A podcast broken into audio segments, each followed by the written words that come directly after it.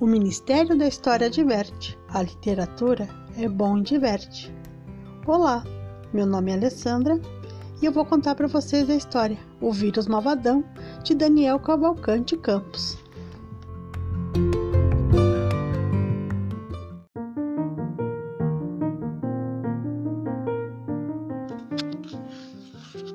Beto, Bia e Biel adoravam brincar juntos.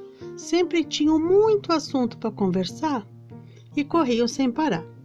Às vezes diziam que eram super-heróis. Até fingiam que podiam voar, mas não tinham esses superpoderes não. Mas será verdade? Acontece que um dia a cidade ficou muito estranha e todos começaram a espirrar. Algumas pessoas tinham febre, outras começaram a tossir, outras mal conseguiam respirar.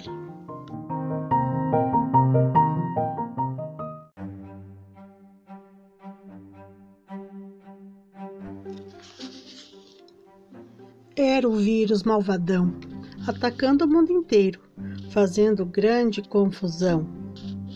Cuidado, crianças! Aí vem o vírus malvadão. Mas Beth e Bia eram mesmo muito espertos. Correram e saíram logo de perto e se esconderam em suas casas. Por telefone, planejaram vencer esse inimigo. Como eles iam fazer? Vamos colocar ele de castigo, disse Bia. Mas como? Ele é muito mal, disse Beto. Talvez prevenir seja a melhor solução, disse Bia. Então vamos pesquisar e descobrir como vencê-lo. Pois é, ele não é imortal, disse Biel. Vamos, vamos todos juntos.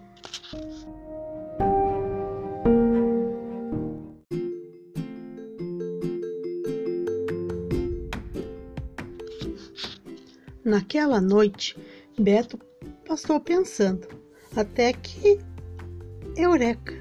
Ele teve uma ideia desenhou um, num pedaço de papel um plano infalível e, com o poder da mente, criou um campo de força que protegerá todas as pessoas dentro de suas residências.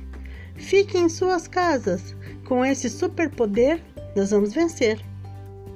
Bia também estava preocupada. Olhou dentro do banheiro e viu um pote de sabão e teve uma ideia que poderia funcionar. Misturou o sabão com água e pôs as mãos a esfregar. E descobriu outro superpoder. Bia agora era uma heroína e disse a todos o que fazer. Vamos lavar as mãos com água e sabão e esfregar muito bem, pois esse vírus, se nos tocar, vai escorregar e não vai grudar em ninguém. Biel ainda não sabia como podia ajudar. Então começou a desenhar e a escrever e a cantar. Quanto mais ele fazia, mais ele ficava feliz e mais ficava bem.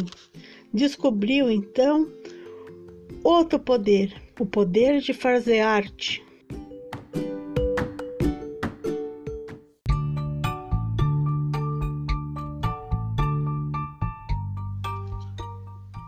Cada um na sua casa, Beto, Bia e Biel espalharam seus poderes pelo mundo, e todas as crianças, mesmo longe e isoladas, agora também são super-heróis e super-heroínas.